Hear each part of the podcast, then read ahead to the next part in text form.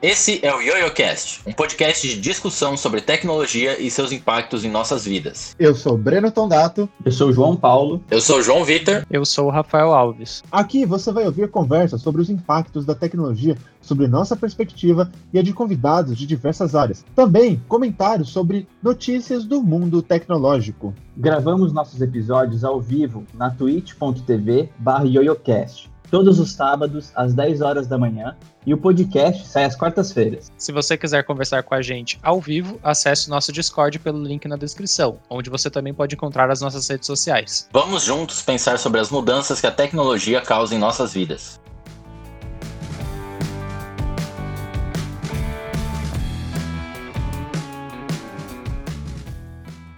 Hoje a gente vai falar um pouquinho sobre como é fazer pesquisa científica, vai ser o nosso primeiro tópico. Eu queria então, eu vou começar hierarquicamente aqui de trás para frente, de quem está mais atrasado na pesquisa científica, digamos assim, para quem já está nos seus finalmente. Eu vou começar perguntando pro João Paulo, que acho que é o que está mais no começo aí da sua carreira como pesquisador, para ele dar um resuminho aí do projeto de pesquisa dele, da ideia que ele tem do que é que ele vai fazer, que claramente vai mudar no meio do caminho, né? Porque científica é assim mesmo que acontece. Então fala aí um pouquinho do seu projeto de pesquisa, o que, que você pretende trabalhar e tudo mais. Agora no mestrado, o foco vai ser pesquisa em NLP, processamento de linguagem natural, e muito provavelmente aplicação em redes complexas. É um tópico bem específico. É um tópico que o Breno já trabalhou, acho que na, na graduação, no período de iniciação científica dele, se eu não me engano. Então, provavelmente a gente vai explorar o NLP mais a fundo nas redes complexas e uma provável aplicação,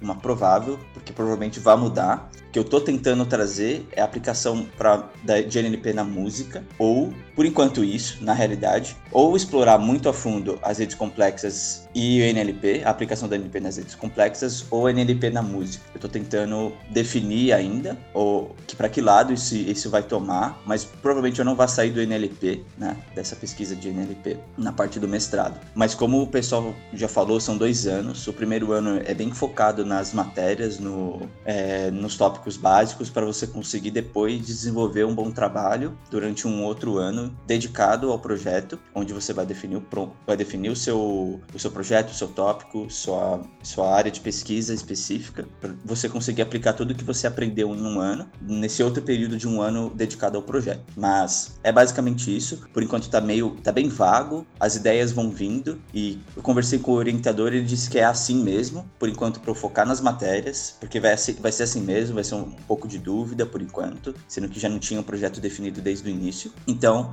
essa é a etapa que eu tô agora, né? Aprender e conseguir ir definindo um tópico pro ano que vem, pro, no ano que vem, mas no próximo ano, já conseguir iniciar um, um projetinho legal aí, uma pesquisa legal, que provavelmente vai mudar também.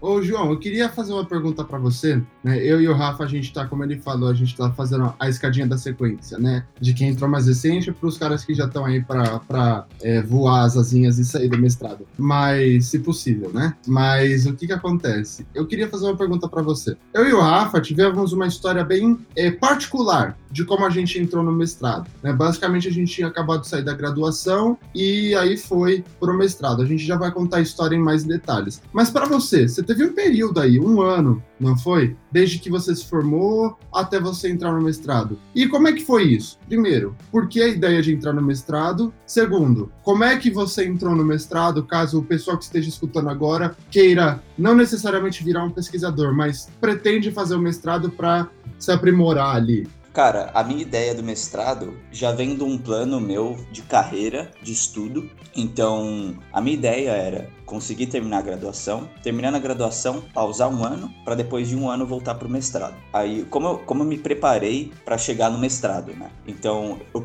eu pesquisei dentro da universidade como fazer uma iniciação científica, tipo, me envolver em projetos, é, conseguir fazer um TCC que fosse um pouquinho mais puxado para um, um lado científico, com uma aplicação também. É, esse, esse projeto de TCC eu fiz junto com o João, então foi, pelo menos para mim, e imagino que para ele também tenha sido uma experiência um pouquinho, tipo, um pouquinho mais melhorzinha, assim, até acho que até mais que a iniciação científica, tipo, mais puxado para a parte de pesquisa, você conseguir entender mais ou menos um pouquinho qual é o mundinho da pesquisa ali, um pouquinho, é, um pouquinho mais a fundo. A iniciação científica, sem dúvida, ajudou muito. Ajudou na, no TCC, muitas vezes, né? Ajudou a gente conseguir fazer o TCC de uma forma é, mais científica, uma cabeça um pouco mais científica, com alguns métodos, alguns outros métodos que a gente não conhecia. Mas essa foi minha, minha jornada. Então, uma dica minha é, se possível, faça iniciação científica. Isso vai ajudar muito a você ter uma noção, uma noçãozinha, né? Do que, que é fazer ciência, é, do que, que é ter uma, ter uma pesquisa e iniciação, iniciação científica mesmo, não a técnica, a iniciação científica. Para você ter noção de que é um projeto, você vai ter toda a transição de aprovação de projeto, aprovação de tópico, revisão, depois o projeto vai ser aprovado ou não no final. Então tem toda, todas essas etapas, que é uma etapa de uma, como se fosse uma publicação, só que uma publicação interna, né, da universidade. Então, bom, essas são as, esses foram os passos que eu tomei, foram as etapas que eu tomei. E assim, a primeira coisa é, faça uma graduação, né? Sem uma graduação você não vai conseguir fazer um mestrado, de preferência, se possível, uma graduação numa universidade que tenha essa extensão de essa extensão científica, de iniciação científica, de pesquisa durante seu período de graduação para você já ter uma noção de se, se, é isso que você quer, se é isso que você não quer. E, cara, se você conseguir não trabalhar, eu acharia bem melhor também, porque você vai ficar o dia inteiro dedicado ali ao seu à sua pesquisa, ao ambiente acadêmico que é muito rico. Se você tem uma universidade boa, o ambiente acadêmico é muito rico, porque você vai ficar o dia inteiro discutindo é, com, com pessoas que estão no, no, mesmo feeling, com pessoas que estão com os seus projetos, então você vai trocando ideia com os, com os projetos das outras pessoas, pedindo dicas. O, a, a ideia do laboratório de IoT que a gente tinha na universidade, para mim foi muito rica, porque eu chegava lá, tava o Breno, tava o Rafa, tava o João, tava todo mundo na mesma mentalidade, os orientadores, tipo, de pesquisa, o pessoal trocando ideia, sabe? Essa, acho que isso que faz a diferença de uma pesquisa dentro da universidade, você tá alocado lá, sabe? Então essa dinâmica para mim foi bem interessante. Eu saber se eu queria o mestrado ou não, para eu ter esse feeling, dessa essa chaminha dentro de mim de, de, pesqui, de pesquisa, de pesquisador, de cientista mesmo, sabe? Então é deixar isso a florir, um pouco mais. Basicamente isso, pessoal. Essa foi uma experiência e aonde eu cheguei e por isso que eu concluí querer iniciar o mestrado. Mas é uma, é uma mudança muito grande. Já nas matérias eu já senti, é uma mudança muito grande de, de, mindset, de mindset, né? Eu acho, eu acho que a gente pode. Já, já passo a palavra para o Rafa, só queria fazer uma síntese que a gente pode começar a observar aqui, né? Que é, por exemplo, o João que trabalha, ele passou um ano de período meio que sabático, não tão sabático porque você continuou trabalhando, mas sabático no que tange estudo, né? E, e aí, mas ele já tinha a pretensão de entrar no mestrado. Né? Ele já sabia que ele queria, já fazia parte do plano de carreira dele acabar fazendo mestrado, por isso que ele cultivou algumas sementes, por exemplo, na época da graduação. Então, acho que, que a gente pode guardar isso. Só um comentário, por exemplo, tipo, não foi algo que eu entrei na graduação e falei, puta, eu já quero fazer mestrado. Eu nem sabia o que era graduação quando eu entrei na graduação, sabe? Pô, você vai, eu fui descobrindo essa vontade, certo? Então não é algo que, tipo, cheguei no primeiro dia da faculdade e falei, ah, eu quero fazer mestrado daqui cinco anos. Não, tipo, é algo que eu descobri o que era, entendeu? Eu, eu busquei saber o que, que era, pesquisa, o que, que era. Eu escutei, eu, eu, lembro que eu escutei iniciação científica dentro da sala e eu falei, puta, o que, que é isso, cara? Vou perguntar pro professor. Aí eu fui, aí começou meu interesse, então, entendeu? Tipo, minha, minha, minha pesquisa, minha, meu, meu research ali para saber o que, que era pesquisa, de fato, né? É, é, que eu só queria fazer um comentário no, no seguinte aspecto. Na, na FEI, né, que é a faculdade que todos nós fizemos, pelo menos na ciência da computação, depois o Rafa pode falar um pouquinho como é que foi no, na mecânica, mas a gente, a gente recebia muito estímulo dos professores para não necessariamente seguir a carreira acadêmica, mas pensar cientificamente né? E isso, dadas as devidas oportunidades que vão aparecendo para a gente, se a gente junta o pensar cientificamente com uma, uma porta que se abre no laboratório, por exemplo, acaba que a gente sai para fazer iniciações científicas e, quem sabe, estimula a gente a fazer mestrado posteriormente.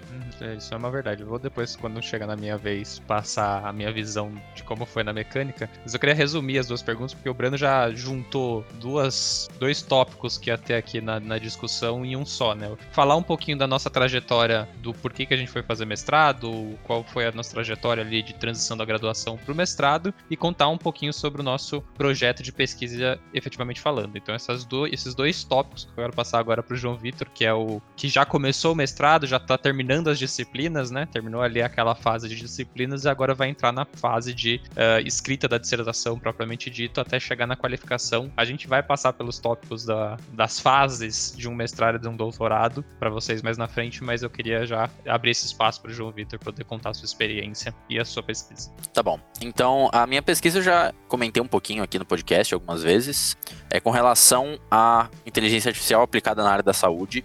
Então, o que eu vou estudar particularmente, assim, é, são os efeitos de uh, alguns tipos diferentes de tratamentos para recuperar movimentos em pessoas uh, que tiveram limitações nos membros superiores. Então, o meu projeto de pesquisa, na verdade, ele se estende em algumas, é, algumas outras pesquisas que estão sendo realizadas por meio de iniciações científicas também. Então, a gente tem desenvolvimento de um estimulador elétrico que vai ser aplicado nos pacientes. A gente tem desenvolvimento de um sistema de realidade virtual que os pacientes vão utilizar para ter um, estilo, um estímulo além de elétrico ali nos membros, tem um estímulo cerebral também, que vai ser uma forma de, de, de tentar é, recuperar, só que em um outro segmento, né? Fazer ele voltar a visualizar os membros dele tendo aquele, aquele movimento. E assim, existe uma linha de pesquisa que afirma que isso daí pode ter resultados também. Enfim, o, o meu mestrado, ele tá nessa fase que o pessoal tava comentando, em que a gente fica eh, jogando um pouquinho para um lado para o outro, vendo se o tema vai ser esse mesmo, discutindo melhor e tal. Essa semana mesmo, na última, eu tive reunião com meu orientador e minha co-orientadora, justamente para a gente definir isso. Assim, a gente vai seguir na proposta inicial, que era desenvolver um sistema de recomendação de tratamentos para essas pessoas. Aí a gente começou a entrar em algumas dificuldades que o pesquisador vai ter nessa área, que vai ser, tá bom, a gente vai fazer, então na minha área específica, por exemplo, né? A gente vai treinar um modelo para identificar alguma coisa. De onde a gente vai tirar dados para isso? Então, a mim, como a minha pesquisa é muito específica, é meio complicado a gente conseguir um dataset pronto. Então, um dos objetivos era que a gente conseguisse estudar alguns pacientes, né? Porque a gente tem parcerias, né? Os pesquisadores do meu grupo têm parcerias com é, clínicas médicas que conseguem coletar informações. Só que a gente tem outra dificuldade que estamos no meio de uma pandemia. Então, como é que a gente vai juntar um monte de paciente ou como é que a gente vai conseguir um volume grande de pessoas para coletar essas informações e conseguir processar depois? Será que a gente tem? Então, isso pode ser subjetivo, pode ser que o especialista, terapeuta, olhe para o paciente e diga: não, ó, ele aumentou um pouquinho o, a amplitude de movimento de tal coisa. Ou então ele está conseguindo posicionar melhor tal. Isso daí é uma métrica que às vezes visualmente o cara consegue tirar. Só que isso na, na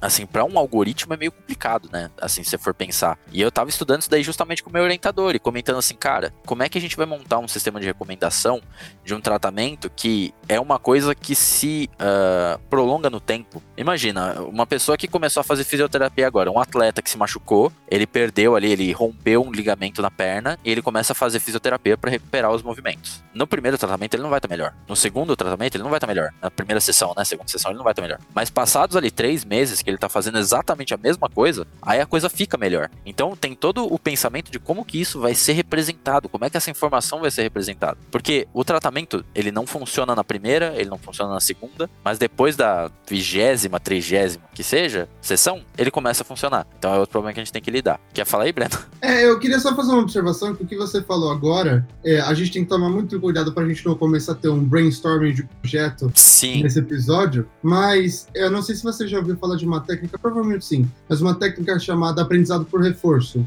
Claro. Uhum. Os professores da FEI, eles têm muito conhecimento disso lá. E talvez uma técnica de aprendizado por reforço seja interessante aí, você falando sobre essa questão do, do de que vai melhorando ao longo do tempo e da primeira vez não funciona, da segunda vez não funciona, da terceira vez não funciona. Como é que um sistema de recomendação poderia adotar uma técnica de aprendizado por reforço que consegue virtualizar a melhoria contínua do paciente. Só queria jogar então. essa ideia, prosseguir Não, é ótimo. Discussão. É, não, vamos seguir, isso aqui é ótimo. A gente até pode estudar isso daí com, na reunião que eu vou fazer semana que vem. Mas beleza. Então eu só tava querendo passar essa posição é, é atualmente, como é que tá essa situação, que aí o pessoal tem uma noção também de que a coisa não é nem um pouco definida, né? É muito é, fluido isso daí, você não vai ter nada fixo logo que você entra, a não ser que, sei lá, alguém tem uma proposta muito bem, tipo, desenvolvida ali, você vai fazer uma melhoria em alguma coisa que já é uma linha de estudo específica, só que acho que isso é bem difícil, né? De qualquer forma, é mais ou menos isso que eu tô estudando agora. É, a gente vai ainda tentar provar alguns conceitos aí no meio que talvez inviabilizem a construção desse sistema de recomendação, que nem eu tinha comentado, e a gente está tendenciando aí um pouco mais para uma área de criação de um modelo de para detecção de tratamentos eficientes. Então, tipo assim, o modelo ele não vai necessariamente recomendar um tratamento. Só que uma vez que ele vê um tratamento, ele vai saber dizer se está no caminho certo ou não. Então é um passo antes. Se a gente for pensar, que aí o próximo seria desenvolver de fato, falar não, tá, dado esse paciente, qual que é o tratamento que ele deveria fazer. Inclusive, uma ideia do orientador foi utilizar isso daí para um doutorado depois, caso a gente faça o sistema de identificação agora. Legal. Então, voltando que nem o Rafa tinha comentado, como é que foi a minha história, como é que eu cheguei no mestrado. Que nem o João Paulo tinha falado, na verdade, por influência dele, o, o, as iniciações científicas são muito relevantes para você ter uma noção de como é que a coisa funciona. Tive vários percalços durante o desenvolvimento da minha, de, só que de qualquer forma, assim, foi uma influência para mim. O João Paulo começou a fazer, na realidade, antes, acho que uns quase seis meses antes de eu começar a minha, e vendo a rotina dele, pesquisando as coisas e conversando com o orientador direto, assim, eu achei muito interessante. E há muito tempo eu tive, tinha interesse, mas no conceito, assim, eu não sabia exatamente do que se tratava, mas eu gostava da ideia de ser pesquisador. Tipo assim, nossa, eu, eu vou inventar coisas. Tipo, eu queria participar exatamente dessa turma que cria conhecimento. Então, eu, quando eu vi o João Paulo nessa, eu falei, cara, eu acho que isso serve bastante para mim. Eu acho que eu me enquadro bastante nisso e eu quis seguir um caminho bem próximo dele. Tanto que nós tivemos o mesmo orientador nesse período. Foi muito interessante porque, assim, por mais que eu é, tive várias dificuldades durante o desenvolvimento ali, eu já peguei um pouquinho da noção de que a coisa não é fácil e eu acabei entrando numa situação em que eu estava conduzindo minha iniciação científica junto com o meu TCC e a minha recomendação é não faça isso, porque a chance de você não conseguir concluir alguma coisa muito grande, tá? Então, assim, porque a gente passava por situações de ter semanas de prova junto com entrega de TCC e, e tentar resumir artigo, cara, acaba ficando, entendeu? Ou escrever coisa acaba ficando para trás. Mas tudo bem, vamos lá. Foi uma ótima oportunidade. O TCC, inclusive, que nem o João tinha comentado, elevou bastante o nível, porque a gente teve uma abordagem ali muito ambiciosa, vamos dizer, que inclusive o orientador do nosso TCC não botava muita fé de que a gente ia conseguir fazer. E isso, assim, eu acho que acabou influenciando um pouco pra gente não ter uma curadoria muito alta, vamos dizer assim, na parte escrita. Porque a nossa parte técnica ficou linda. E a gente teve algumas dificuldades mais que acabaram até chegando em banca depois, né? Mas, enfim. Uma vez que eu fiz o, a iniciação científica, comecei a curtir esse, esse esquema de pesquisa, fiz o TCC, a gente conseguiu desenvolver um negócio muito legal em uma área que eu gosto bastante, que era a área da saúde também, que a gente estava estudando a diabetes, no caso.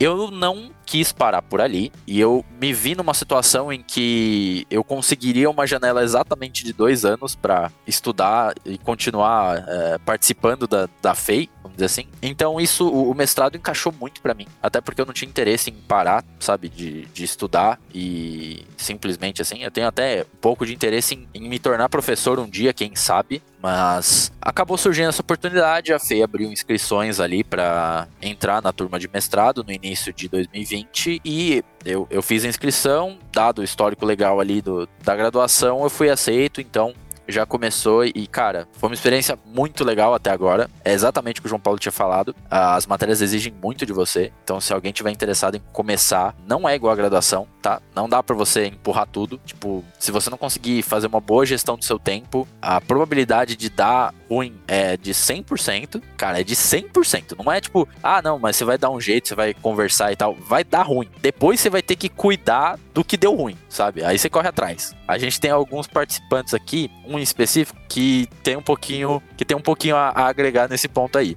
Só que é muito você ficar ligado com isso e, cara, é um momento de crescer. É um momento de crescer como pesquisador. Sinceramente, os desafios que eu sinto das disciplinas colocam muito à prova aquele negócio de você estar tá acostumado a receber as coisas mastigadas, sabe? Quem tá saindo de ensino médio, quem tá até na graduação também, tá muito acostumado a receber, ó, toma, esse aqui é o probleminha, esse aqui é o jeitinho de resolver, aplica bonitinho e tira 10 na prova. No mestrado a coisa começa a ficar de outro nível, velho. Você vai receber exercício para fazer, de verdade, você vai receber exercício para fazer que o teu professor não sabe se dá para fazer. Ele encontrou o problema e ele vai dar para você resolver, amigo. Eu já tive situações em que assim, eu estava desenvolvendo coisas em um simulador e o simulador não aceitava o que o professor pediu. Não aceitava. Só que o professor pediu. E eu me vi ali num momento que eu falei, cara, eu devo ser muito burro, porque não tá funcionando. Eu chamei o meu professor, ele falou: "Não, nunca testei isso daí, não sei se funciona". Que bom que você falou que, que não funciona, porque agora a gente pode dar uma olhada nisso daí e eu informo o resto dos alunos. Então, cara, você tem que ser muito proativo. E, e sinceramente, você falar que assim, a, a graduação é necessária para alguém fazer para alguém se dar bem no mercado? Eu acho que não é. Só que você faz uma graduação e entra num projeto de mestrado desse, essa experiência para você no mercado, cara, é, é, é, é tornar um profissional medíocre em um profissional sênior, por exemplo. É o cara que ele vai pegar, não é sério, é, é, é, é, o profissional que ele pode não saber resolver alguma coisa, pode ser que ninguém tenha resolvido aquela coisa nunca. Você vai largar na mão desse cara e ele vai correr atrás, ele vai saber pelo menos por onde começar a pesquisar para resolver. Então, é, é, eu sei que eu tenho uns colegas de podcast que tem até um pouquinho de medo de como é que vai ser o futuro, só que eu garanto pra vocês que, tipo, se vocês arranjarem uma oportunidade, conseguirem provar o que, que vocês conseguem fazer, cara, eu tenho certeza que é, é, pular várias etapas do mercado, assim. Não vai ser ninguém, tipo, humilhado, estagiário, nada. A coisa vai escalar muito rápido. Mas enfim, resumindo, essa foi minha experiência no mestrado até agora e eu acho que agrega muito. Esse esquema das disciplinas é muito legal e eu tô ansioso para pro próximo ano e poder de fato focar na minha pesquisa e ver se vai para frente, cara. Assim, eu consegui descobrir muito sobre mim com as experiências do mestrado. Eu consegui descobrir bastante que o, o meu limite não é realmente onde eu achava que ele fica, sabe? Uhum. Eu acho que tem muito sobre isso também que você consegue numa experiência dessa. Você acha que você consegue fazer uma coisa X? É, é, não, eu consigo desenvolver um programa que, sei lá, processa um textinho. E ele lê o conteúdo do, do arquivo, ele abre um arquivo. Só que Assim, quando o professor fala para você ler o conteúdo de um arquivo, processar tudo aquilo para encontrar quais palavras que fazem sentido ali no meio e, e, fazer o teu programa identificar se um texto é, é legível, alguma coisa assim, ou, ou, gerar mais texto a partir daqui, cara, é um outro nível não parece ser uma coisa que você consegue conceber, só que se você realmente se esforçar, você vai conseguir fazer. Então, tipo, mostra muito sobre as limitações que a gente acha que existem, mas na verdade a gente não tem. Então, é muito da hora. É, é, é muito legal, uma ótima experiência. Eu recomendo para qualquer um que, tipo, já tenha se graduado e tá pensando se quer fazer ou não. Inclusive, enchi muito o saco do João Paulo, quando ele falava que tinha vontade de fazer. Enchi muito o saco pra ele entrar e eu tenho certeza que vai valer a pena. É isso, gente. Então, vamos lá pro nosso terceiro participante que tá basicamente na mesma fase que eu. Eu só tô uma vírgula ali mais porque a minha dissertação já está devidamente depositada e com a banca, e a do dele ainda não. Mas é um cara que começou o mestrado junto comigo e que acho que tem bastante a acrescentar, que é alguém que já está ali nos 45 do segundo. 44 vai do segundo tempo ali. Tá nos finalmente, depois tem os acréscimos. Mas Fala lá, Breno, como foi a sua experiência indo para o mestrado, saindo da graduação barra mercado de trabalho, indo para o mestrado e também conta um pouquinho do seu projeto de pesquisa para gente ter uma ideia. Bem, primeiro, obrigado aí pela oportunidade de falar sobre o projeto e de passar essas experiências. Espero que agregue aí para o pessoal que está escutando a gente. E por falar no pessoal que está escutando a gente, eu queria fazer uma pergunta antes de começar a elaborar aqui a, as questões que o Rafa colocou. É o pessoal que estiver escutando a gente na Twitch, coloca lá no chat, só sim ou não. Vocês pretendem ou pensam em fazer mestrado ou qualquer outro curso de pós-graduação, por exemplo, um MBA ou seja estricto ou lacto senso, vocês pretendem ou pensam prosseguir nessa, nessa área ou não? Vocês acham que isso vai ser muito pesado ou vocês acham que isso não vai agregar muito nos respectivos meios? É, então, indo lá para as perguntas que o Rafa me fez, uh, o, o que que acontece? É, como é que eu entrei, né? Como é que foi essa, essa, essa transição da graduação para o mestrado? Bem, basicamente eu tinha virado mendigo que estava sobrevivendo de lixo na rua, é, mora, morando em barraca e estava passando por uma situação muito difícil, brincando, não era mendigo, mas eu estava tipo totalmente sem perspectiva. Né? Eu acabei a graduação e só para fazer um, um parênteses sobre a graduação, diferente dos meus colegas que que que tinham visto, tinham feito iniciação científica e queriam é, seguir ali na carreira acadêmica, tinha, é, sentiam apreço pela carreira acadêmica. Eu entrei na iniciação científica pelo meu bel prazer, porque eu, eu, eu quis, entendeu? E não só porque eu quis, mas porque, assim, é, durante bom, um bom tempo da graduação, eu até falei isso no, no, episódio sobre a ciência brasileira, e também a gente falou sobre isso num dos primeiros episódios do YoYoCast, que a gente falou sobre é, o mercado de trabalho de tecnologia. Eu ia muito mal na faculdade. Tipo, muito mal. Eu tirava dois, três nas provas, passava com cinco na maior parte das matérias. Esses dias eu achei o meu histórico escolar da faculdade, e, tipo, tem lá 70% eu juro para vocês, 70% das notas, das médias nas disciplinas é 6. 70% das, das médias das disciplinas é 6. E, cara, antes da iniciação científica, eu era, tipo, olha, um banana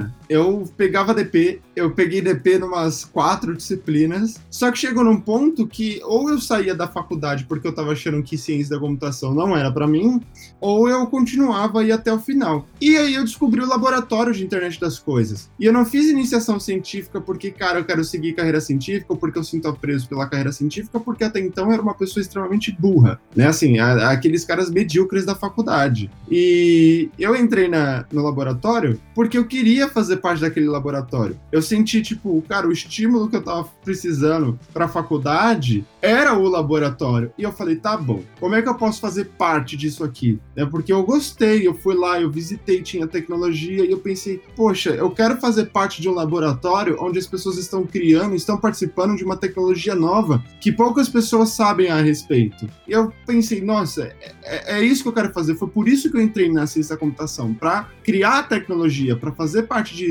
tecnologias novas. E eu vi isso acontecendo lá no laboratório. E aí, a única forma que tinha para entrar era ou você fazia doutorado, ou você fazia mestrado, ou você fazia iniciação científica, porque até então a gente não comportava.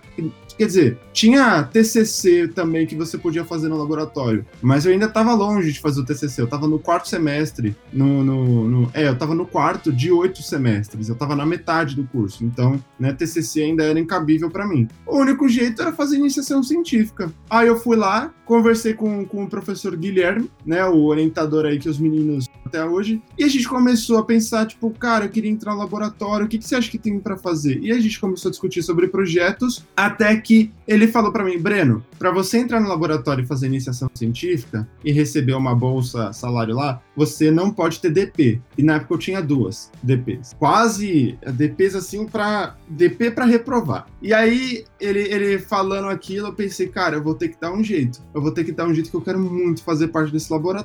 E foi assim. Comecei a estudar pra caralho, comecei a, tipo, sabe, focar na droga daquelas disciplinas, e não eram só as disciplinas, as quatro disciplinas do semestre, eram seis, porque eram as quatro mais as duas DPs. Estudei pra caramba, consegui tirar as DPs, não peguei nenhuma DP pro quinto semestre, me aprovaram no laboratório, e eu comecei a desenvolver o meu projeto lá. E aí que tá a, a, a, grande transformação, esse, assim, eu não quero ficar contando demais, tipo, nossa, a história do Breno, não. Esse aqui é um episódio sobre como a, a carreira acadêmica. Mas foi a partir do, daquele momento do laboratório que a minha ideia começou a mudar. E aí eu perguntei isso justamente porque eu queria ver as respostas do pessoal e o Kaique, ele falou que ele não tem capacidade. Cara, eu achava a mesma coisa, que eu não tinha capacidade. Comecei a mudar a minha perspectiva quando eu comecei a passar por desafios lá no laboratório, principalmente relacionados com a minha iniciação científica, problemas que eu tinha que resolver lá, e aí eu comecei a perceber que capacidade é só uma questão de crença. Ou você acredita que você tem capacidade ou você não acredita, porque a capacidade está sempre lá, entendeu? E aí, nessa mudança, eu comecei a ficar cada vez melhor, eu comecei a ficar cada vez mais autodidata, porque era muita coisa que tinha que resolver, né? Pensa que a iniciação científica, ela é mais que um TCC e menos que um, um mestrado. Ela tá bem ali no meio. Então, você tem que ter, você tem que ser bem autodidata para você conseguir aprender algumas coisas relacionadas ali. E aí eu fiz um trabalho tão bom, quer dizer, não que o meu trabalho de iniciação científica tenha sido perfeito, ele ficou legal, mas o, o, a forma com que, meu, que eu me empenhei foi tão boa que depois da graduação e ter passado esse período meio largado, eu recebi o convite para entrar num projeto internacional da faculdade chamado SWAMP, né, Smart Water Management Platform, um projeto entre a FEI a universidades aqui do Brasil, como a UFP e a, a UFABC, e universidades e instituições lá da Europa. E eu recebi esse convite do diretor do laboratório, né? até então um diretor do laboratório que falou, cara, tem uma vaga de mestrado aqui, você, você está interessado? Aí eu falei, cara, olha, eu tô trabalhando assim, de um lado pro outro, tô, tô sem muita perspectiva de carreira, tá bom, né? Para receber uma bolsa salário e isenção de mensalidade, né? Eu não ia pagar nada na, no mestrado, aceitei. Bem, até então eu não sabia qual era o tamanho do desafio. eu não sabia o tamanho da toca do, do coelho que eu estava entrando. Eu achei que todo aquele esforço que eu tinha na iniciação científica ia servir para alguma coisa. Bem, serviu para me dar coragem de enfrentar os desafios maiores ainda que eu tive que eu tive no mestrado, mas em questão de aprendizado é, é, é outro nível. E o Guilherme, o professor orientador que nós tivemos, ele falava isso, que o salto da graduação para o mestrado, pelo menos para ele, foi muito grande. Foi assim, fenomenal o, o salto. E é verdade, é um, é um salto bem, bem grande. E aí, nesse, nesse entrando no mestrado, eu tive tive várias ideias de projeto, né? A gente, como qualquer início de projeto, a gente viaja nas ideias, a gente quer criar a nova tecnologia, a gente quer criar o um novo computador quântico, né? E é, as coisas são muito mais pé no chão por assim dizer. A gente tem que ter, a gente tem que, eu diria que a primeira fase do mestrado é normalização de expectativas, né? Para você, para você colocar e colocou no seu pé cada vez mais no chão e fazer uma coisa mais enxuta. Mas uma vez que o nosso projeto era voltado para agricultura, alguma coisa de agricultura eu tinha que ter nele. E por fazer parte da, da, do mestrado em engenharia elétrica com ênfase em inteligência artificial aplicada à automação robótica, tinha que ter IA também. Bem, depois de bastante tempo de pesquisa, eu descobri um processo físico da natureza chamado evapotranspiração.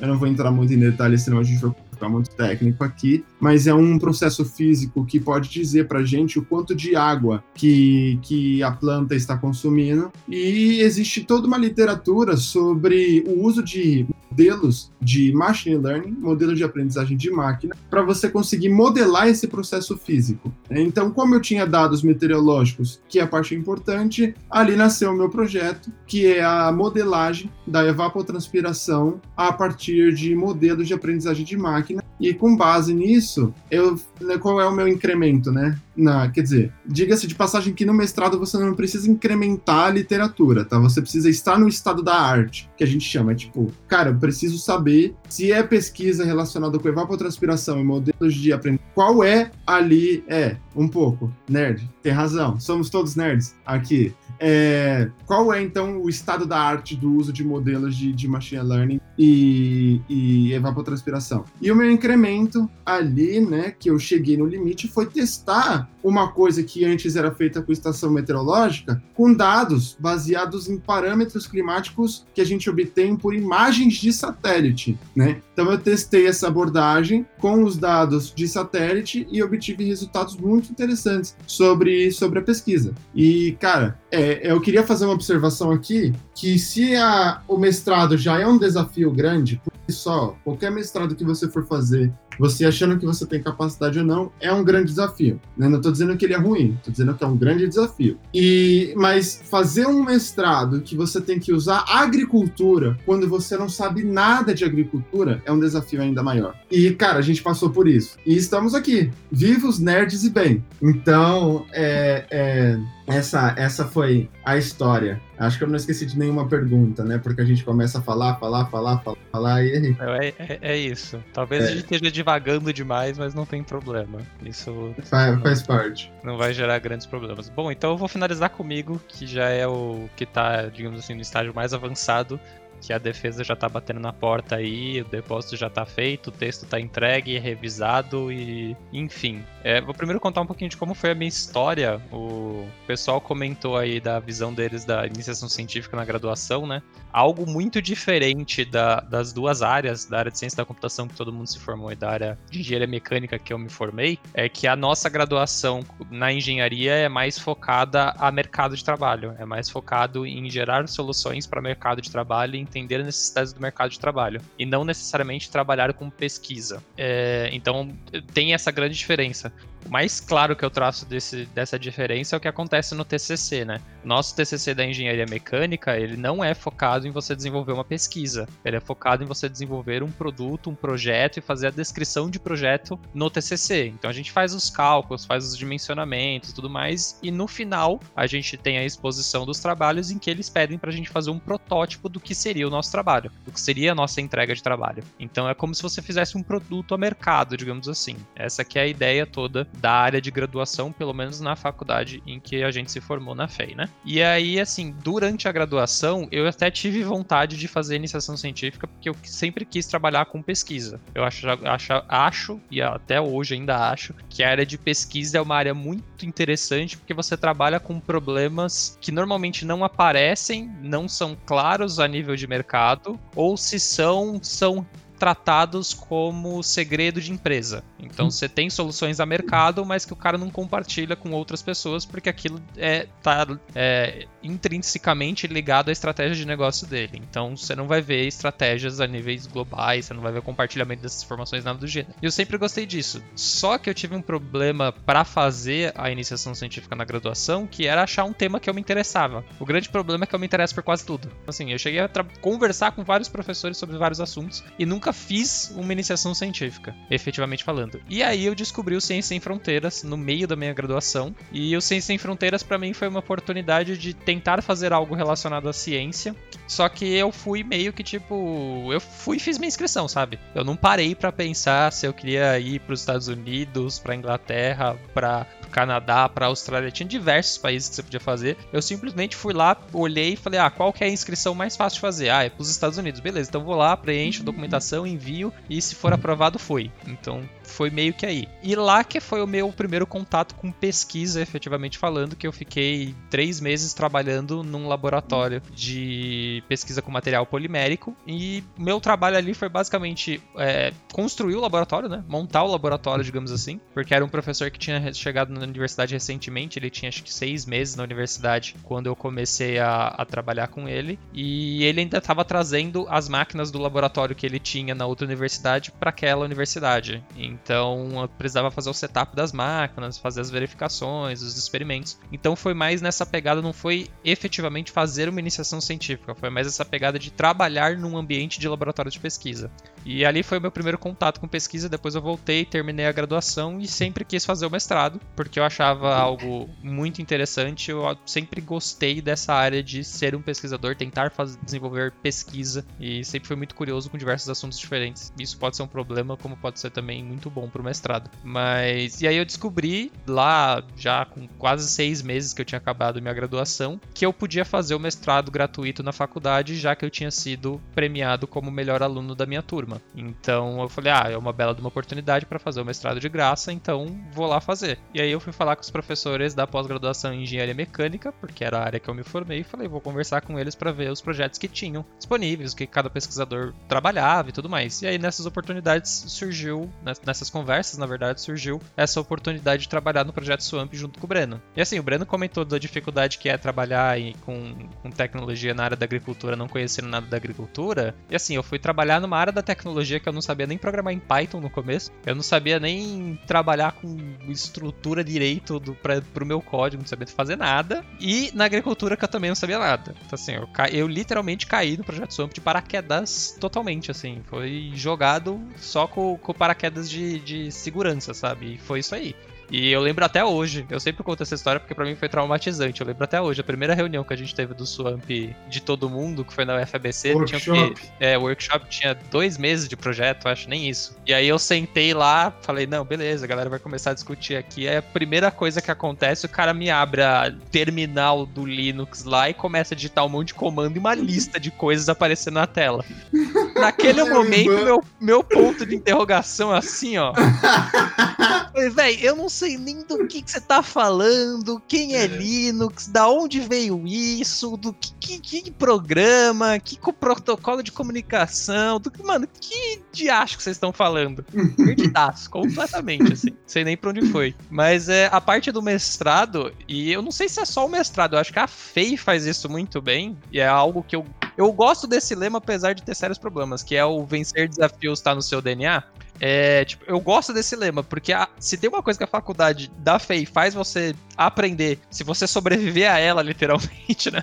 É fazer você vencer desafios, sabe? Tipo, é, é, a faculdade não é fácil, como um todo, ela já não é fácil, você já vai ser diferente por terminar a faculdade nesse clima pesado, porque a média da faculdade inteira é 6, sabe? E, tipo, normalmente isso é média de corte nas outras faculdades para você ser aprovado, o que é, uhum. não é nem realidade. Você botar, tipo, média 7 para ser aprovado na FEI, você vai reprovar 90% da faculdade, talvez até mais, é, tipo, absurdo. Então, isso é uma das coisas que a faculdade faz. E o mestrado, ele eleva um pouco isso, porque era o que o João tava falando. O mestrado não tem essa questão de você ter questões muito bem formuladas e métodos que vão ser resolvidos para essas questões e você vai aplicar ali resolver e tá tudo certo. É, são muitas questões abertas, é muita metodologia aberta, você não sabe muito bem o comportamento do fenômeno que você está trabalhando, você não sabe muito bem como que você vai fazer para resolver o problema que você tem em mão. Então é, é um diferencial muito grande. A graduação da FEI ela já te faz isso, ela já tenta te instigar um pouco a isso, mas ainda assim é uma graduação, sabe? Ela ainda é como eu mencionei no episódio anterior do, da inteligência artificial, ela ainda é uma graduação voltada ao trabalho, ainda é uma graduação voltada a você exercer uma função e não necessariamente a resolver problemas. Tanto é que eles, a, quase toda a universidade hoje, as aulas são expositivas. Você chega lá a pessoa e fala, ó, tá aqui o conteúdo, blá blá blá blá blá blá blá blá, blá resolve uma lista de exercícios, faz a prova, passa e acabou. Ninguém vira para você e fala, tá bom, ó, resolve o problema do, sei lá, do aquecimento aquecimento global. Me dá uma solução para resolver o problema do, aquecimento global. Estruturada, com método, com pesquisa, com base em dados, com base em informações. Ninguém faz isso. Porque é muito aberto, é muito amplo. E é muito difícil você, como graduando, ter a capacidade de é, digerir isso para gerar uma solução, né? Então acho que o mestrado uhum. traz bastante disso. Eu espero, espero mesmo, ver como vai ser o doutorado, né? Porque o, o doutorado leva um passo extra, que é você ter a inovação inovação, você ter ali a, o diferencial bem claro na literatura, mostrando o impacto do seu trabalho. Eu acho isso muito legal, é algo que eu sempre quis fazer, eu sempre quis deixar um impacto na sociedade, seja na literatura, seja no mercado de trabalho, eu sempre quis tentar fazer algo que levasse aí a humanidade, se é que dá para dizer assim, adiante, sabe? Que fosse um progresso para a humanidade, mesmo sabendo que seria muito mais interessante resolver problemas que já existem hoje, não que uma coisa anule a outra, mas sempre foi algo que eu quis fazer. E surgiu essa oportunidade, de ir no Swamp.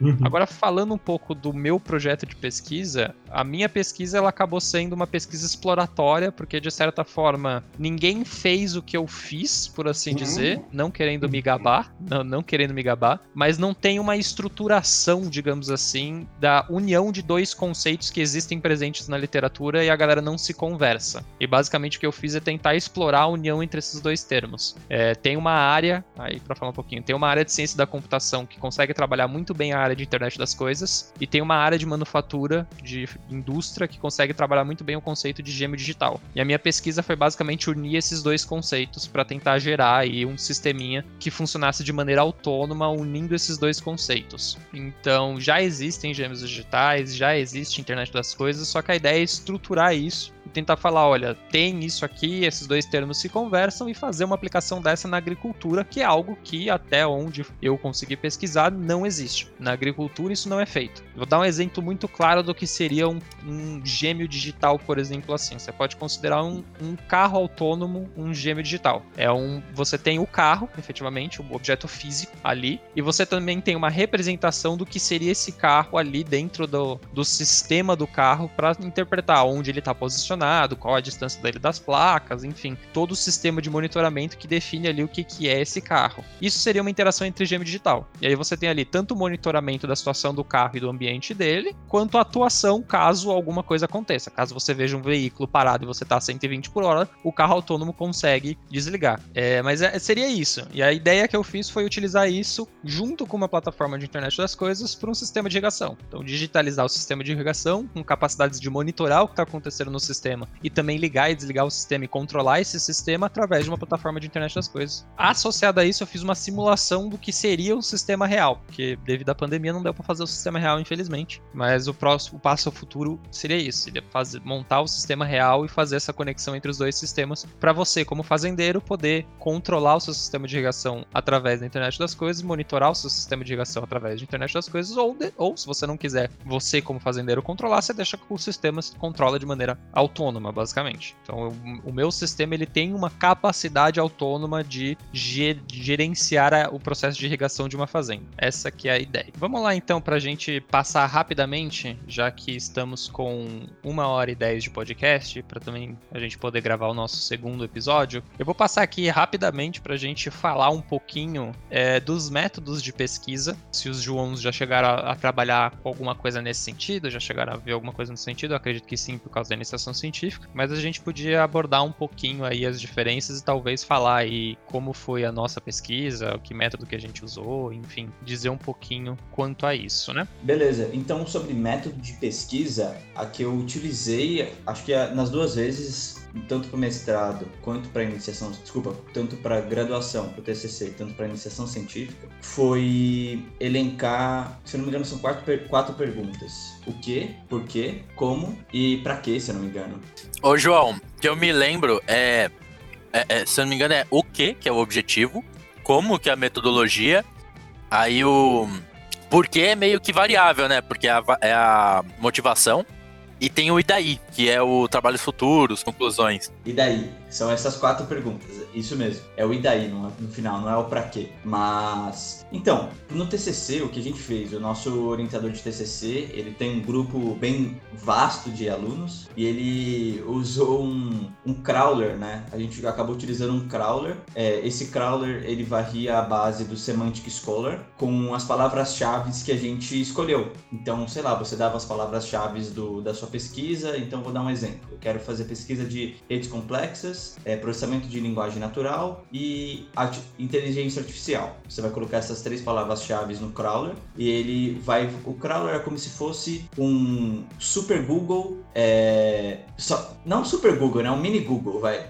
É o mini Google pessoal ali. Você coloca essas palavras-chave e ele vai executar uma, uma tarefa específica, que essa tarefa em, em específico é buscar artigos científicos com as palavras-chave. É, e ele vai baixar um número específico de artigos que você elencar. Então, eu quero dois mil artigos com essas palavras-chave. Então, ele vai buscar e baixar esses artigos para você, para você montar uma base. Com esses artigos, com esses números de artigos, você vai, sei lá, ou pegar pelo título, alguns, fazer uma, dar uma sorteada ali, porque você não vai abrir dois mil artigos, provavelmente. Então, você dá uma sorteada dos melhores ali, é, pega uns 200 e desses 200 você, aí você de fato vai abrir e, e responder as perguntas perguntas que você fez no início. Isso, que é pra que, como e daí. Aí você vai tentar responder essas quatro perguntas. E existe um método é, pra, de leitura para você conseguir responder essas quatro perguntas, que normalmente é sequencial. Você vai ver a introdução, é, você vai ver o resumo, a introdução, aí você já consegue saber o que, tipo, o que, que eles estão fazendo ali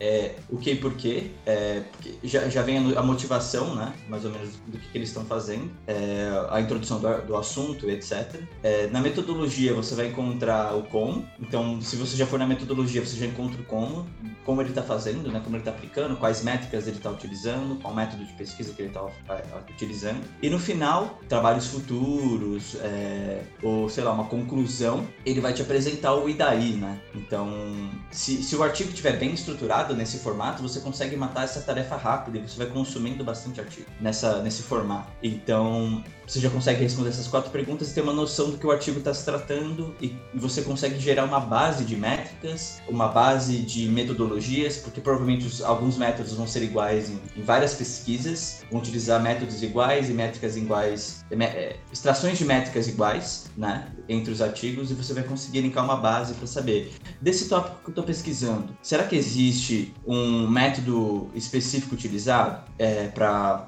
executar a tarefa que eu estou tentando executar? Tá, existe é, artigo que fala sobre assunto que eu estou querendo discutir, ou a, o tema que eu estou querendo discutir. Então, essa, esse é o método que eu utilizei até hoje. Eu achei bem efetivo ele. Ele é rápido. É, se você fizer ele bem feito, você sai com muita métrica e você sai com um conhecimento bom da área. Eu achei bem interessante. Basicamente, esse é o método que eu conheço hoje em dia para fazer pesquisa, né? E é o que eu pretendo utilizar. Breno, quer comentar um pouco? Cara, eu acho é que assim, tem que tomar cuidado para não ficar muito técnico, não vai entender nada, né? Mas, basicamente, o, o meu experimento, vou falar particularmente do experimento do mestrado, né? Vou pular a parte do, da iniciação científica, é baseado em experimentos, né? Então eu faço experimentos para poder série para eu poder comprovar o comportamento que eu quero, que é lá da modelagem daquele parâmetro físico da, da natureza. Isso na ciência, né? Trazendo um pouco agora um pouquinho de, de um conteúdo educativo para vocês, a gente tem pesquisas que são qualitativas e pesquisas que são quantitativas. O Rafa vai falar um pouquinho da pesquisa qualitativa, provavelmente, que é, que é mais pertinente ao trabalho dele. Na minha, é uma pesquisa mais quantitativa, no qual eu faço esses experimentos e faço diversas análises numéricas para eu poder tirar uma conclusão. É lógico que né, você pode ter abordagens mistas. Por exemplo, um dos maiores desafios que eu tive no mestrado, além do projeto e fazer parte da agricultura, foi escrever um artigo com um colega de doutorado. Esse colega de doutorado, ele tem toda uma questão, é, ele, ele faz doutorado em administração, também faz parte do projeto SWAM, então ele tem que misturar administração com agricultura, mas ele tem uma pesquisa mais voltada para o lado qualitativo, principalmente no que tange a psicologia. Né? Ele está utilizando uma teoria da psicologia lá. E eu e ele, numa conversa, entendemos que dava para misturar a minha pesquisa com a pesquisa dele, que a priori não, não, não tinha sentido nenhum. Hum. E essa mistura de qualitativo com quantitativo é o que a gente chama de abordagem mista, né? Que muitas vezes não é aceitado na, na literatura, mas acreditem, apesar do desafio ser grande em relação a uma abordagem mista, ela vale a pena, porque a gente conseguiu escrever um artigo de alto nível, né? Num, num jornal que a gente chama, numa revista que a gente chama, falei journal com sotaque português. Meu Deus. É isso aí. É, numa revista de renome para tecnologia chamada Sensors. É, ela é open, ela é aberta. Então, se vocês quiserem ler o artigo assim que ele for publicado, eu também posso passar o link para vocês. Aí vocês vão entender um pouquinho ali, ou tentar entender um pouquinho do, do, do que a gente pesquisou ali. Mas o que eu achei legal é que, assim, o desafio de escrever esse artigo foi muito grande, tanto da minha parte quanto do meu colega, porque a gente teve que pensar muito, a gente teve que encaixar muito bem, amarrar muito bem as coisas. Mas a gente fez um trabalho tão bacana que, assim, eu vou fazer um parênteses aqui, já que a gente está falando de métodos científicos, eu vou falar um pouquinho sobre o processo de peer review. O que, é o peer review? Obrigatoriamente, Revisão quando você por tá... pares na, na tradução, né? Isso, é, obrigado. Não, mas nesse processo de peer review, né, pro- pro- de revisão em pares, desculpa, o que que acontece? Você, quando tá no mestrado ou tá seguindo a carreira acadêmica, a sua, o, o que você busca é escrever artigos. Artigos que vai colocar a sua pesquisa para a ciência global, né? Então, como é que a gente divulga a pesquisa que a gente faz? Escrevendo artigos, e esses artigos são revisados por pesquisadores de renome no mundo inteiro, certo? Que vão ler, vão revisar, vão criticar e vão apontar, olha, sua pesquisa aqui tá legal, mas pode ser melhorada ali. E eles que e cabe a esses pesquisadores do mundo todo que a gente não sabe quem que é aprovar que o seu que o seu artigo seja publicado numa revista de renome, por exemplo, ou não, cabe a eles negar também. Tirando algumas coisas do mercado de artigos que eu vou não cabe aqui no, no nosso podcast, o processo é esse. Então você faz uma pesquisa, escreve um artigo, quer publicar numa, numa revista que o seu artigo seja visto no mundo todo e que você possa estar contribuindo com a ciência internacional e pesquisadores do mundo todo vão ler esse artigo, alguns pesquisadores, não todos, né, mas alguns pesquisadores vão ler esse artigo, vão criticar e cabe a eles aceitar ou não que a sua pesquisa seja divulgada, se ela tiver mérito. Voltando então para o artigo que eu escrevi com esse colega do doutorado, o que que aconteceu? Como ele é uma abordagem exploratória, como o Rafa estava falando um pouquinho da pesquisa dele, esse artigo que a gente escreveu também foi exploratório, e ele misturava a questão de ser qualitativo e quantitativo, é, a gente ficou muito preocupado com as críticas que a gente ia receber, porque a gente sabe que misturar os dois métodos pode ser um problema para muitos pesquisadores. Mas surpreendentemente foi o contrário. A gente só recebeu elogio nesse artigo. E eu vou fazer outro parênteses que assim, eu gastei quase mais tempo nesse artigo do que eu passei escrevendo a minha dissertação Uhum. de mestrado para vocês entenderem, terem um pouquinho da perspectiva do trabalho que deu. E foi muito bacana e até eu diria emocionante você dedicar tanto tempo para uma coisa que você tinha dúvida, mas que você acreditava que podia ser importante. E quando você recebe revisões que estão fora do seu escopo, tipo, eu não conheço nenhum dos revisores Uhum. que leram aquele artigo, são pesquisadores internacionais. E eles elogiam o seu trabalho, é, é emocionante. Sabe, tipo, cara, eu tô contribuindo. No nível de mestrado, gente, entenda uma coisa: no nível de mestrado, você fazer isso é muito difícil. É muito difícil. E você sentir que você está de fato contribuindo para a ciência internacional com aquele pouquinho, com aquela vírgulazinha que você está pesquisando, é uma coisa é, é emocionante e satisfatória. E vale a pena. É, é nessas horas que todo o trabalho e dor de cabeça que a gente tem nesse, nesse grande desafio que é a pós-graduação é que, que vale a pena. É isso que o Breno falou, é recompensador, né? A gente vê nossos artigos sendo aprovados e sendo publicados e sendo referenciados e é, é como se você tivesse um feedback no seu trabalho. Eu imagino que todo mundo gosta de entregar alguma coisa no seu no trabalho e o seu chefe virar e falar: Nossa, que trabalho da hora, que trabalho bacana, muito obrigado por você ter feito, valeu, você ajudou com a missão da empresa. Tipo, é mais ou menos essa pegada que, que a gente tem quando entrega um artigo aprovado, que é bem legal. Eu coloco um nível a mais que, cara, não é só o seu chefe, é tipo, são pessoas que conhecem e que vão lá e elogiam o seu trabalho. Isso dá um. mutou tudo, mas É. eu concordo com você porque eu imagino o que você falou. Exatamente, obrigado. É, mas é, é como se, se- o seu chefe e seus concorrentes dissessem que o seu trabalho é bom, tá ligado? É, Exatamente. uma validação a mercado, isso é muito legal. Eu vou dar uma resumida aqui pra gente até não estender muito no- nas duas visões. O João Paulo ele passou um pouquinho ali da- das quatro perguntas que normalmente a gente se faz, faz para fazer uma avaliação de um artigo, né? O que, por que, como e daí. E normalmente a gente faz isso quando a gente tá fazendo o processo de varrer a literatura, né? Que a gente tá identificando os artigos e tentando entender ali como que tá posicionado aquele artigo na literatura, o que que foi dito e tudo mais. Isso é, é uma das etapas muito importantes, né? E aí o Breno comentou um pouquinho ali de pesquisas qualitativas, quantitativas, mistas e afins, né? Assim, a pesquisa mista, até onde eu já vi, ela é mal vista, é, não vou dizer que pelo método, mas porque normalmente a abordagem fica ruim, o que talvez não tenha sido o que aconteceu no, no artigo do Breno, eu tô esperando ele ser publicado para poder ler, no caso. Mas é, é isso, quando a pessoa faz uma abordagem mista, é porque claramente você podia separar as coisas. Normalmente a crítica da abordagem mista é isso, tipo, você podia fazer uma pesquisa qualitativa, você podia fazer uma pesquisa quantitativa. Você não precisava unir os dois para fazer uma abordagem mista. O que, pelo que eu conheço do trabalho do Breno e do trabalho do, do Sérgio, que é o colega dele, é essa união faz sentido. Essa abordagem em dois sentidos faz sentido pro tipo de proposta que eles estão tentando fazer. Mas não é o normal. Por isso que você vê muita pesquisa que o cara fala, ah, eu fiz uma abordagem mista, e você vai ler e você fala, tá, mas você fez uma abordagem mista em que você nem desenvolveu a qualitativa, nem desenvolveu a quantitativa. Aí você não me trouxe nada de interessante, né? Mas antes de você definir aí se a sua pesquisa vai ser qualitativa e quantitativa, aí só para deixar um pouco claro aí as diferenças, a quantitativa é quanto a,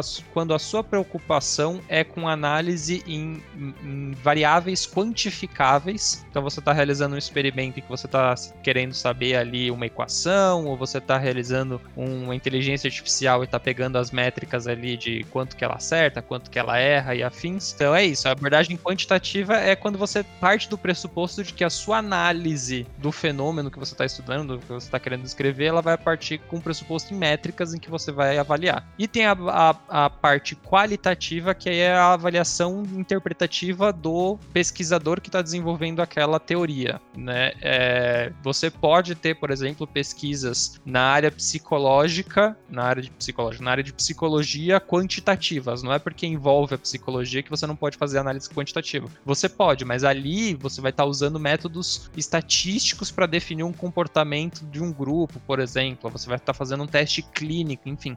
A sua descrição é mais baseada em números ao invés da descrição do pesquisador ou do que outros pesquisadores acreditam na literatura. Então é, é meio que essa é a diferença. A minha pesquisa ela acabou sendo quantitativa porque eu avalio o comportamento da plataforma. Então, eu basicamente avalio se ela conseguiu ou não atingir o meu objetivo. Eu não vou, como pesquisador, falar: olha, essa é a melhor arquitetura por isso, isso e isso, esse é o melhor funcionamento por isso, isso e isso. Não, eu vou falar: olha, minha plataforma funcionou, tá aqui, ó, esse resultado deu ok, esse resultado deu ok, esse processo de irrigação veio para cá, ele conseguiu executar, e aí eu faço, ó, deu as métricas bonitinho, eu consigo avaliar as métricas que envolvem ali a minha pesquisa. Por isso que ela acaba sendo quantitativa. O problema, digamos assim, da minha pesquisa é que ela é quantitativa exploratória. Por que, que ela é exploratória? Porque aí a questão de você ter uma pesquisa exploratória ou os outros dois, dois tipos, que é a descritiva e explicativa, é quanto ao objetivo da sua pesquisa. Aí, assim, uma pesquisa exploratória, ela está tentando literalmente explorar ali o fenômeno, o comportamento, tentar levantar hipóteses, levantar conceitos que é o que a minha pesquisa faz. A minha pesquisa une dois conceitos e tenta levantar o, como seria o funcionamento desses dois conceitos em união. Por isso que ela é classificada como exploratória. Além da exploratória, você tem a descritiva, que aí o objetivo é descre descrever determinado fenômeno, determinada ocorrência, determinado comportamento, enfim. Normalmente são feitos experimentos para isso, ou normalmente são, são feitos é, descrições históricas, por exemplo, descrições de comportamento de população, enfim. Você está tentando explicar determinado comportamento. É, sei lá, você olha para o raio e tenta descrever. Olha, o raio é, é, feito de luz, atinge o solo 35 vezes, sei lá, cai 35 raios em São Paulo por ano. Você está tentando descrever o fenômeno. Esse é o seu objetivo. E aí o outro objetivo é o explicativo, em que você vai tentar descrever as causas daquele determinado fenômeno, as causas do porquê que aquilo está tentando acontecer. A pesquisa do Breno, por exemplo, ela me parece ser descritiva. Ele está tentando descrever o funcionamento ali da, da, da, da, rede neural, tentando descrever assim. Ele vai mostrar como que a rede neural funciona e tentando descrever como seria o método ali para você fazer a comparação com a evapotranspiração medida por uma determinada equação e a evapotranspiração utilizando a ferramenta que ele utiliza. Ele não está tentando explicar o que seria o fenômeno de evapotranspiração. Não é esse o, o pressuposto do negócio. Nem tentando explicar, digamos assim, quais as causas do, da, da rede neural dele. Por que, que ele usa a rede neural XYZ, WYP, ela faz parte do processo de descrição do fenômeno e não explicação. Normalmente o processo de explicação ele é muito mais denso, ele requer uma pesquisa muito mais profunda porque você tem que avaliar essas diversas facetas de um fenômeno para poder descrever, para poder explicar ele é, de maneira clássica, de maneira clássica não, de maneira clara, né? Poder pegar ali todas as causas que a gente utiliza. Então normalmente as pesquisas elas são mais ou menos feitas nessa ordem, digamos assim, na literatura. Você tem lá a pesquisa exploratória, o cara que não sabe o que está acontecendo direito, está tentando entender ali, levantar hipóteses, levantar, mais ou menos você levantar os requisitos, sabe? Você está tentando navegar ali naquele mar de coisas que estão acontecendo e meio que falar, olha, é por aqui o caminho, talvez lá no futuro, daqui a uns 50 anos, isso aqui funcione. Aí você passa para descritiva. Olha, beleza, a gente indicou o caminho ali na exploratória, vamos começar a descrever agora como seriam as coisas, ou como elas acontecem, ou como elas aconteceriam. Então, sei lá, você pega a plataforma que eu fiz e fala, olha, vamos descrever quais são os processos que cada componente realiza, o que seria interessante de cada coisa fazer para a gente ter esse conceito aplicado. Beleza. E aí, por fim, você parte para a parte explicativa, que aí você vai explicar lá os pormenores da plataforma, tempo de resposta, funcionamento, se funciona direito, se não funciona, se tem taxa de acerto, se taxa de erro, se perdeu informação, não perdeu. Está descrevendo, explicando ali todas as causas que influenciam no seu fenômeno. Normalmente é mais ou menos por aí que a gente divide. Eu queria fazer uma observação sobre o trabalho do Rafa, que eu não sei se falou, mas se você falou, eu vou reforçar. Aí para o pessoal saber. O, o trabalho que o Rafael fez foi tão robusto no mestrado que, na verdade, ele podia ser um doutorado. De é, tão. O professor já falou isso. Eu, então... eu sinceramente, discordo. Hum. Ele poderia ser. Me dá ah, mais dois anos, um três anos. Moralista. Não, me dá mais uns dois anos, três anos que ele sairia como doutorado. Hoje eu acho que ele não tá nesse nível. Mas ele tá, tá assim, hoje, a minha defesa poderia ser uma qualificação pro doutorado. Poderia ser um indicativo do, ó, a gente tá, tem esse caminho aqui, beleza, lindo, maravilhoso. Tá, agora a gente bota isso aqui em aplicação num sistema real e vai explicar as causas, vai explicar o fenômeno vai descrever todo o comportamento. Aí eu acho que até tá ok. Mas eu não consigo falar, não, meu trabalho é doutorado. Não, é. Não, então vamos Aí- chamar de, de qualificação para doutorado, o que já é uma grande coisa. É, isso, isso eu até tô, Mérito pra você. Tô- tô Mas eu acho que tem, tem um problema aí que, assim, a minha pesquisa é muito exploratória. O que Uhum. não significa que você tem uma pesquisa exploratória já te dá um doutorado, sabe? Não, É mas um é doutorado pesquisa- adolescente. É, É, é tipo isso. é um É, o, a- o projeto meu mestrado doutorado. tá pro doutorado, assim como iniciação científica tá pro mestrado, sabe? Ele pode vir a virar um mestrado, mas precisa de uma maturação aí pra, pra, pra sair. Mas é mais ou menos isso, as diferenças que a gente faz. É, não sei se mais alguém quer complementar com alguma coisa, senão a gente já passa talvez até pras conclusões. Vou, vou concluir o meu então. Cara, é, pesquisa científica é algo bem interessante. Eu tenho muito a aprender ainda. Eu tenho noção disso, tenho muito a aprender mesmo. Mas é o que, cara, pra mim é uma das coisas mais importantes que existe no mundo, né? Porque é o que fez o mundo, mundo até hoje, né? É pesquisa, ciência. Então a gente só tem as evoluções, a gente só tem é, foguete chegando em Marte por causa da ciência, ou carro andando com eletricidade por causa da ciência. Então é, é o fundamento da nossa sociedade, né? Independente da cultura, seja ela asiática, ocidental, enfim, a ciência, a ciência sempre existiu. É, não, no- não, não sempre existiu no modo que ela é hoje, né? A ciência que a gente tem hoje é ocidental, é uma característica ocidental, sem dúvida alguma, mas é, é algo que, tipo, é, se- cara, é é a coisa mais importante que existe na sociedade, sendo bem sincero. Então, a gente tem que dar- mais valor, principalmente no Brasil, à pesquisa científica, né? A desenvolvimento de tecnologias é, brasileiras. Eu acho que falta uma ênfase, foi um, um dos tópicos que a gente já discutiu no podcast, é, quando a gente falou da, de tecnologias brasileiras e ciência brasileira, né? Uhum. que é um, gap, é um gap bem grande que a gente tem, só que não falta gente para querer fazer, né? falta investimento na realidade. Investimento de fato, né? investimento bom. Bom, é, essa é a minha conclusão, é muito legal fazer pesquisa científica, é muito interessante, e se você já tem uma graduação, ou se- ou se você não tem uma graduação, quer, tem interesse, sabe como que é, faça uma, corra atrás, não deixe de fazer iniciação científica para você dar uma exploradinha nisso. Mas é isso, valeu pessoal. Eu concordo com o que o João falou. A ciência, basicamente, é a área mais relevante para a gente poder estender o conhecimento, né? A gente tem que pensar que, assim, a evolução só vai ocorrer se tiver gente se importando com não é, se manter na zona de conforto, né? Então, se a gente só. Se a gente se travar muito com a ideia de, tipo, eu tô, sei lá, eu, eu gosto do que eu faço e, enfim, as coisas são ruins e elas são como elas são. Porque o brasileiro realmente tem muito disso, né? Da gente pensar que a, a, a gente tem a síndrome, síndrome do impostor é enraizada na sociedade. Tipo, eu sofro porque eu mereço sofrer. E é assim que a coisa funciona. E, tipo, se você não sofre que nem eu, então você não tem tanto mérito. Porque a coisa é realmente você dar o sangue e ganhar pouco e só se ferrar. Mas, cara, não, a coisa não tem que ser assim. É, a gente pode melhorar muito a condição de, de, de vida das pessoas, inclusive com a ciência. Então, é, o João Paulo pontua bastante que falta muita estrutura no Brasil para a gente conseguir se preocupar com e isso é verdade. Só que, por que não se preocupar com tecnologia para resolver os problemas estruturais? Então, assim, tem muito, tem muito a se estudar, tem muito a se descobrir. Ah, o Rafa já comentou em outros podcasts que, assim, a gente não tem o costume de inovar nas pesquisas aqui no Brasil, por mais que a gente pesquise muito, a inovação aqui é muito baixa. Então é uma área que ainda precisa de muita, muito investimento, que precisa que as pessoas se interessem por isso também. E, cara, eu já tinha tomado meus 15 minutos lá no início mostrando o quão incrível eu acho que essa experiência é e o quanto ela pode fazer uma pessoa que nem eu, que sou muito aficionado por mercado, por gostar de trabalhar mesmo. Eu sinto que me ajudou a evoluir também como um profissional no mercado.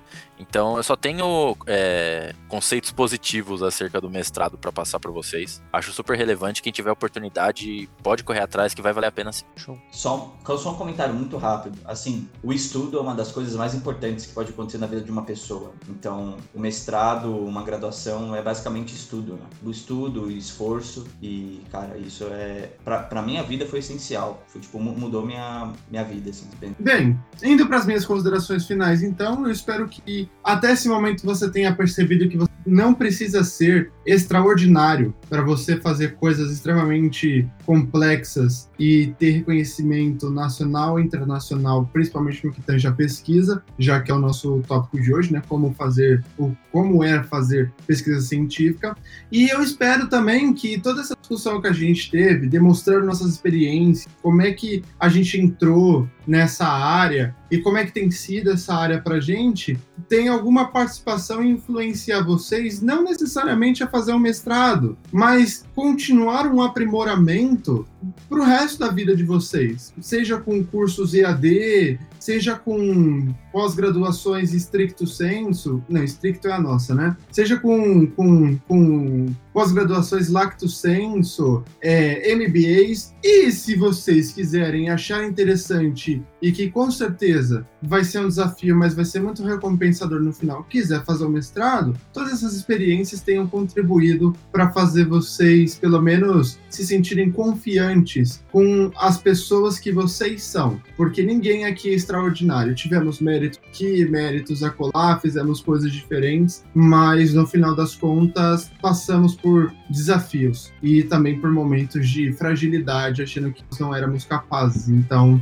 é, todo mundo passa por isso e todo mundo é capaz. É, é, eu queria finalizar as minhas questões uma frase do célebre rapper Edgar, que é tudo questão de disposição. Tomar o Playboy ou se tornar o Playboy. Desconheço o autor, mas gostei da frase. Eu vou, vou então ir para as minhas considerações finais. Eu, eu vou já começar pela frase do Breno, de ser extraordinário. para mim, ser extraordinário só depende de tempo. Se tiver tempo e vontade, qualquer um vira extraordinário. Eu nunca, eu, nunca esqueço da, da frase que um dos professores da minha namorada que falou, isso para mim me marcou, assim, porque já é algo que eu acompanho há, há, há um tempo e a, a, dica de todo mundo de sucesso sempre é a mesma. Pensa no longo prazo. Sabe? Não importa a área que você tiver, dê tempo e se você tiver pequenas açõezinhas pouco a pouco, você chega longe, você se torna extraordinário. Só precisa ter paciência, o que nossa geração como um todo não tá muito afim de ter. Mas, infelizmente é, é assim que as coisas acontecem. E o segundo ponto que eu ia levantar dessa discussãozinha simples aí, é,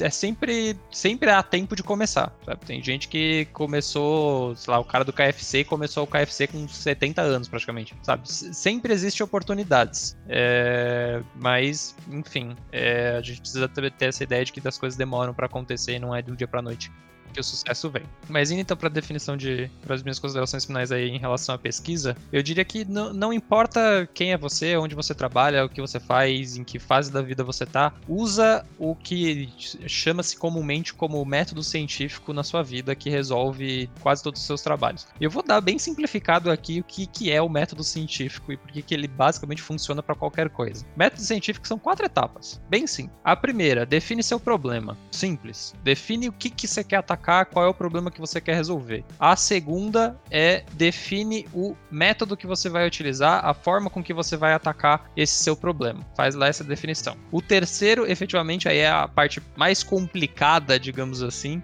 do mundo, é ataca o problema com o método que você definiu e com a definição que você fez, sabe? E aí você vai lá e efetivamente tenta criar o um negócio do papel. E o último, que, que é o final, avalia. Avalia o que, que você fez, avalia todos esses processos e vê o que, que você pode extrair de conclusão disso tudo. Isso, na ciência, é basicamente o processo que todo mundo usa. A única diferença da ciência são duas coisas. A gente documenta e deixa aberto para qualquer um avaliar, né? Para outras pessoas poderem avaliar o que, que a gente fez. E o segundo é a gente não se importa com a nossa opinião e a gente tenta levar em consideração a opinião dos outros, ou no caso, o comentário que os outros fazem sobre o nosso, nosso trabalho. Então, basicamente, são duas coisas que definem a ciência em, de outras áreas de aplicação. A ciência aí, entenda, as pessoas que usam o método científico para produzir ciência, que é você documenta e faz revisão por pares. Só. Mas se você pegar qualquer área do mundo, qualquer empresa, qualquer funcionamento que você tá, método Scrum, método PMBOK, método gestão de tempo, vai ser sempre essas quatro fases. Identifica o problema, identifica como você vai resolver, bota ele em ação e avalia. É só isso, sabe? O método científico inteiro é essas quatro etapas. Você resolvendo isso para qualquer coisa na sua vida, você vai ver como faz uma diferença absurda. Todo mundo